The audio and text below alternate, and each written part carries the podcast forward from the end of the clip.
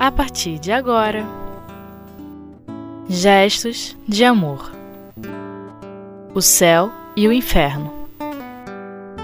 August Mission, com Berenice Lima. Nós vamos estudar agora do livro Céu e Inferno, no capítulo 4, Os Espíritos Sofredores. E nesse livro é, tem coisas incríveis, porque são vários casos. E estudar caso é uma coisa maravilhosa, porque se ficarmos atentos, muitas vezes nós vamos identificar soluções para a nossa vida. Muitas vezes nós vamos nos identificar com o, esse espírito que está envolvido aqui no caso. E o, uma dica legal, em todos os casos, é que a gente não fique preso apenas no romance da questão. Né? Quem casou, quem matou, quem traiu, porque isso é apenas um romance, mas que é para a gente ficar assim, muito atentos nas consequências das ações, porque para cada ação há uma reação, há uma consequência e nós vamos ter que dar conta daquilo. Mesmo agora estudando os espíritos sofredores, nós vamos estudar um caso de um rapaz chamado Auguste Michel e ele tinha uma vida, desencarnou e em seguida, uma semana depois, ele já veio dar uma mensagem. E essa mensagem ele, ele veio outras vezes, né, falando para a gente o que? O que aconteceu com ele no mundo espiritual. Mas, para não ficarmos apenas presos no acidente dele, que ele sofreu um acidente, mas sim o sofrimento dele foi consequência das escolhas que ele fez na vida. Então ele era um rapaz rico, jovem, boêmio, e ele desfrutava exclusivamente da vida material. Era uma pessoa que vivia para a vida material. Então nós podemos começar fazendo uma reflexão para todos nós que estamos agora estudando esse caso, se nós estamos vivendo exclusivamente para a vida material. Porque a vida material ela é importante, sim, porque nós estamos aqui. Mas nós não podemos viver apenas para ela, porque isto aqui é uma passagem. Nós somos espíritos imortais, mas é importante a matéria, sim. Tanto que se formos estudar no livro Obras Póstumas, tem um momento que o Kardec pergunta ao mentor dele se o mentor dele pode ajudar com as questões da matéria. E o mentor responde: não te ajudar seria não te amar. Por quê? Porque nós estamos no mundo material. É importante? Sim. É válido, é lícito desejarmos ter as coisas, ter os bens? Sim, claro que é. Mas nós possuímos os bens ou nós somos possuídos pelo bem. Então nós temos que saber essa distinção. E esse rapaz, Augusto Michel, ele também ele era muito inteligente. Mas a inteligência dele tinha uma característica. Era o desinteresse pelas coisas sérias. Ou seja, ele usava a inteligência dele para e aplicava em coisas que não são sérias. E a gente pode se perguntar: você, você, como é que você aplica a sua inteligência? O nível da inteligência que você tem. Porque às vezes nós falamos, ah, eu não tenho concentração. Mas a gente guarda uma piada assim que é uma maravilha.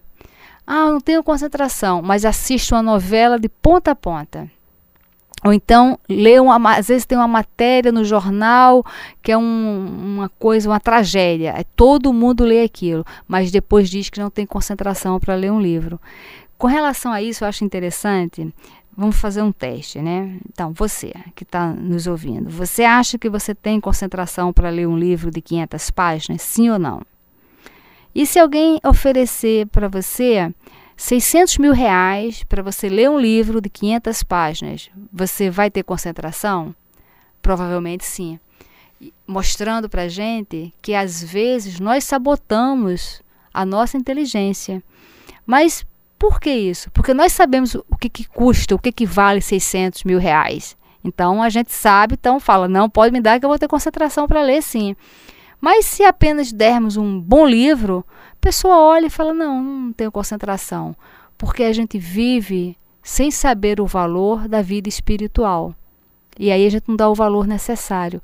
Daí a importância de estudarmos o livro Céu e Inferno, esses casos, para a gente ver que muitas vezes nós desperdiçamos a nossa inteligência, o nosso tempo, a nossa vida. E esse rapaz, como ele fala aqui, ele era antes bom do que mal. Ele não era uma pessoa má. Ele, inclusive, ele era muito estimado entre os seus amigos, mas os companheiros do prazer. E ele diz aqui: sem haver praticado o mal, não fizeram o bem. Isto é que conta. Não basta apenas não fazer o mal, e sim o mal já está quando nós não fazemos o bem. Então percebe que às vezes a gente fala assim: "Ah, mas olha, eu não faço mal a ninguém".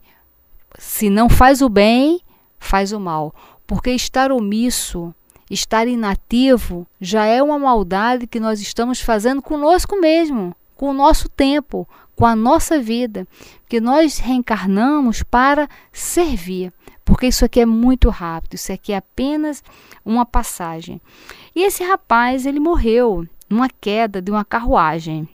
Né? E a, a passar alguns dias, isso aconteceu em março, aqui não diz qual foi o dia que ele morreu, mas é, no dia 8 de março ele foi é, chamado né, ao mundo espiritual. Então, ele morreu entre o dia 1 e o dia 7 de, de março. Então, vamos ver que foi assim, é, pouquíssimos dias mesmo após a morte dele. E ele dá uma mensagem muito interessante, as palavras dele: Estou desligado do meu corpo e dificilmente posso vos falar. A terrível queda que fez o meu corpo morrer deixou o meu espírito em grande perturbação.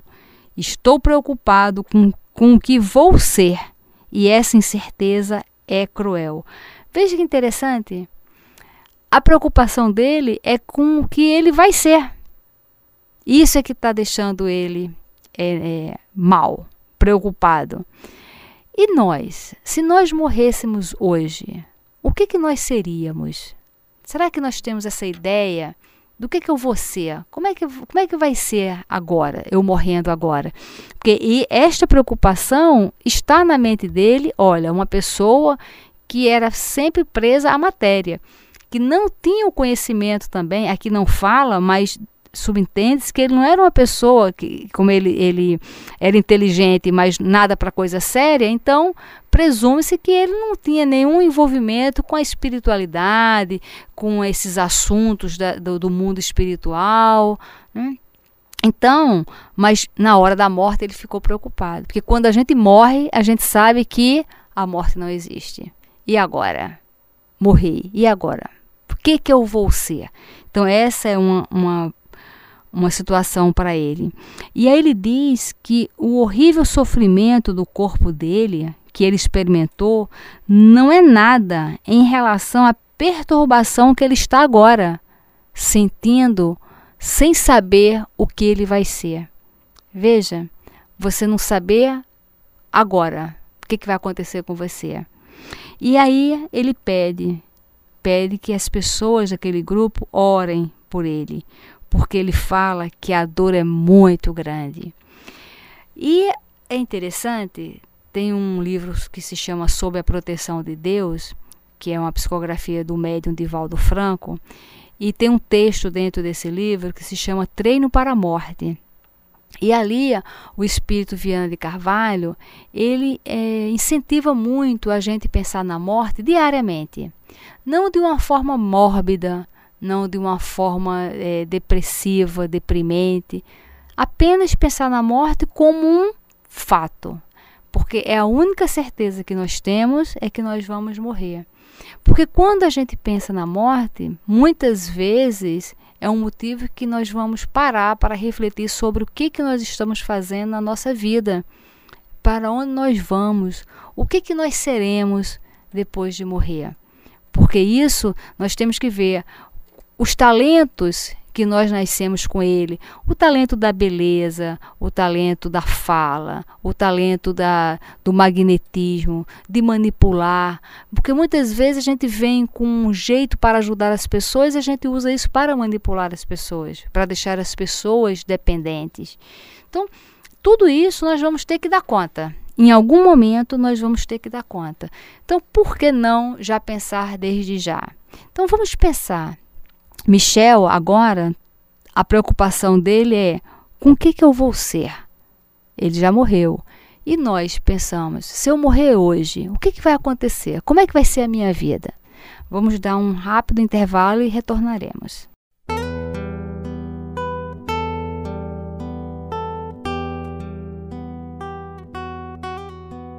Gestos de amor. O céu e o inferno. Voltando ao caso do Augusto Michel, ele morreu no início de março. No dia 8 de março é a primeira vez que ele se apresenta para o grupo de médios, né, onde ele fala que está nervoso, não sabe o que, que vai acontecer com ele. E depois ele volta no dia 18 de março. Então já se passaram 10 dias do primeiro momento.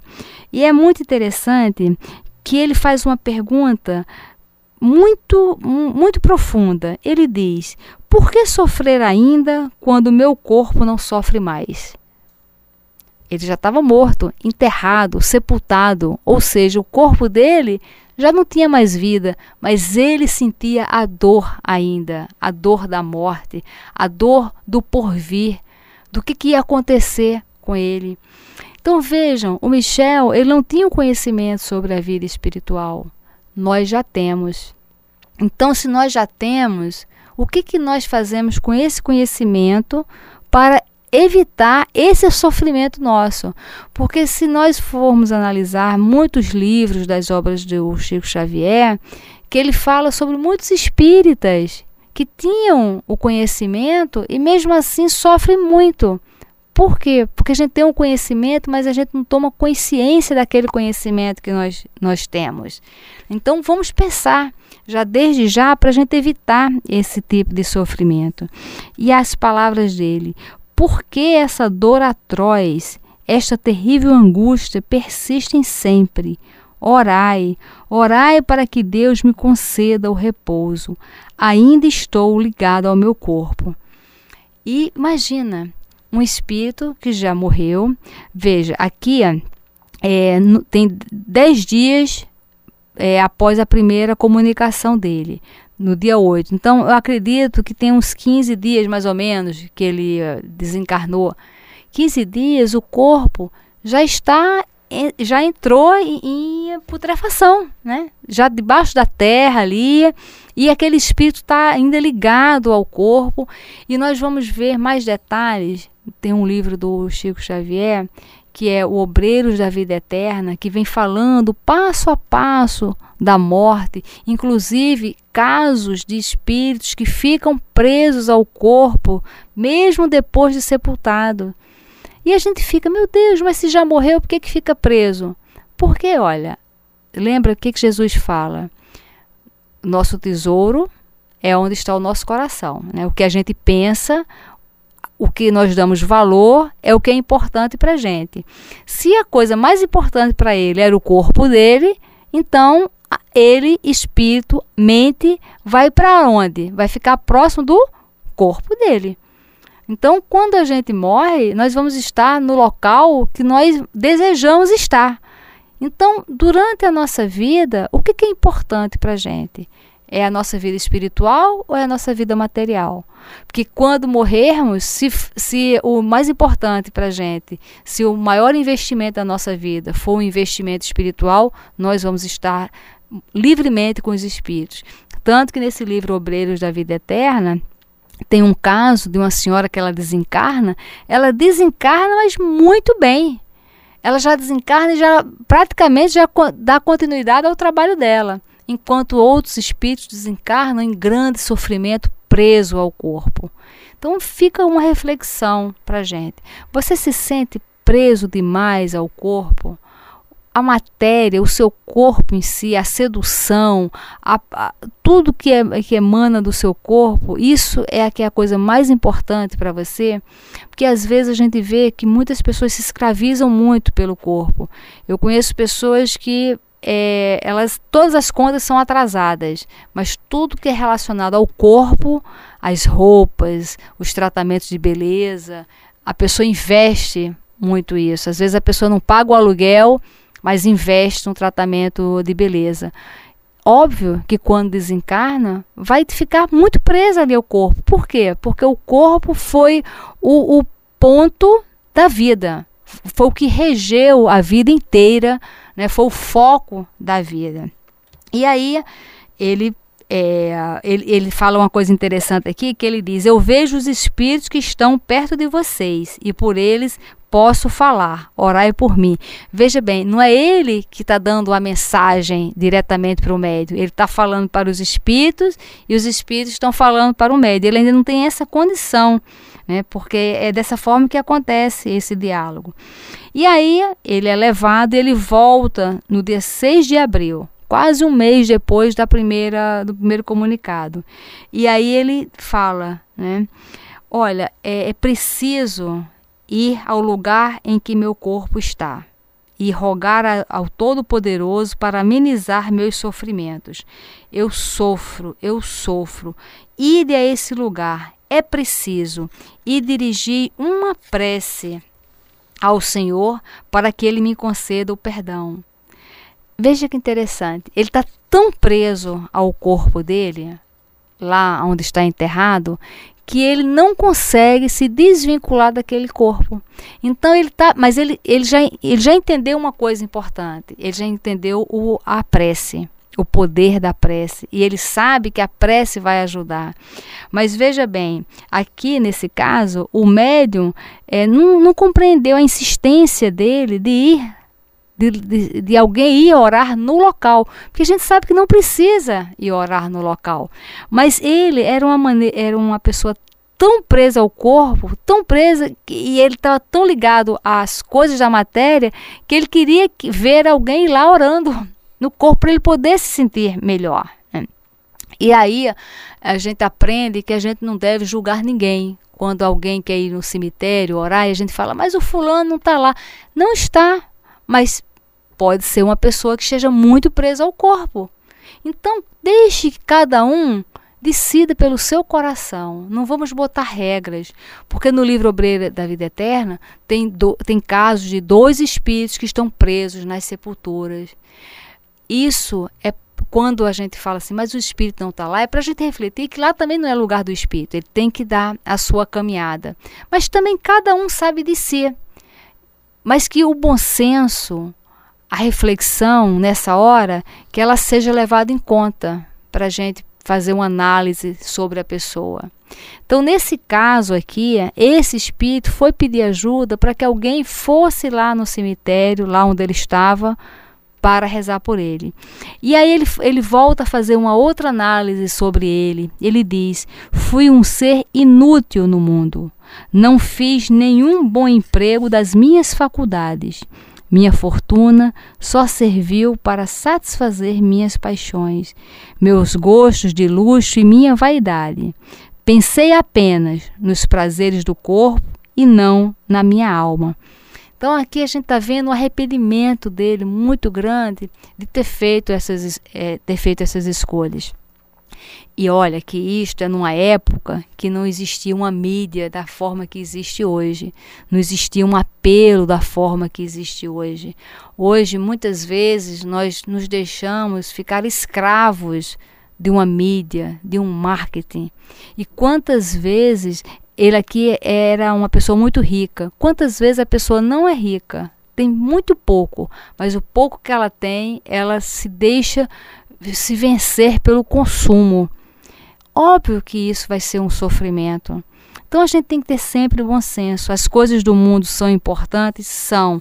Mas até que ponto nós não somos, somos escravos dela? E aí, mais uma vez, ele se vai e ele retorna no dia 8 de junho. Você vê que é praticamente uma vez por mês.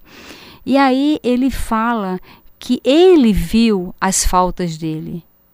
Veja, nós já vimos vários livros também do Chico, onde que é como se fosse um filme, que o espírito vê a sua própria vida para fazer uma análise. Então, fazendo essa reflexão, será que nós agora, hoje, seríamos capazes de fazer um filme da nossa vida e ver todas as nossas faltas, isso não é uma forma deprimida para ninguém ficar em depressão encontrando os seus erros. É apenas para a gente constatar a orientação do livro dos Espíritos, quando Kardec pergunta qual é a maneira da gente evoluir nesta vida, e os Espíritos respondem: conhece-te a ti mesmo. Então, esta reflexão é para a gente se conhecer. E ele vai, e no dia 30 de julho ele volta, e ele diz: Atualmente estou menos infeliz porque não sinto mais a corrente que me prendia ao meu corpo. Enfim, estou livre, mas não cumpri a expiação. É preciso que eu recupere o tempo perdido. Então ele se deu conta, veja, ele morreu em março e foi até julho nessa aflição, mas ele se deu conta sobre a vida dele, sobre os erros dele. E agora, o que que vem? Porque ele precisa recuperar o tempo perdido. E nós? Nós precisamos recuperar o nosso tempo perdido? O que, que nós estamos fazendo com o nosso tempo? Vamos fazer essa reflexão no dia de hoje. Muita paz.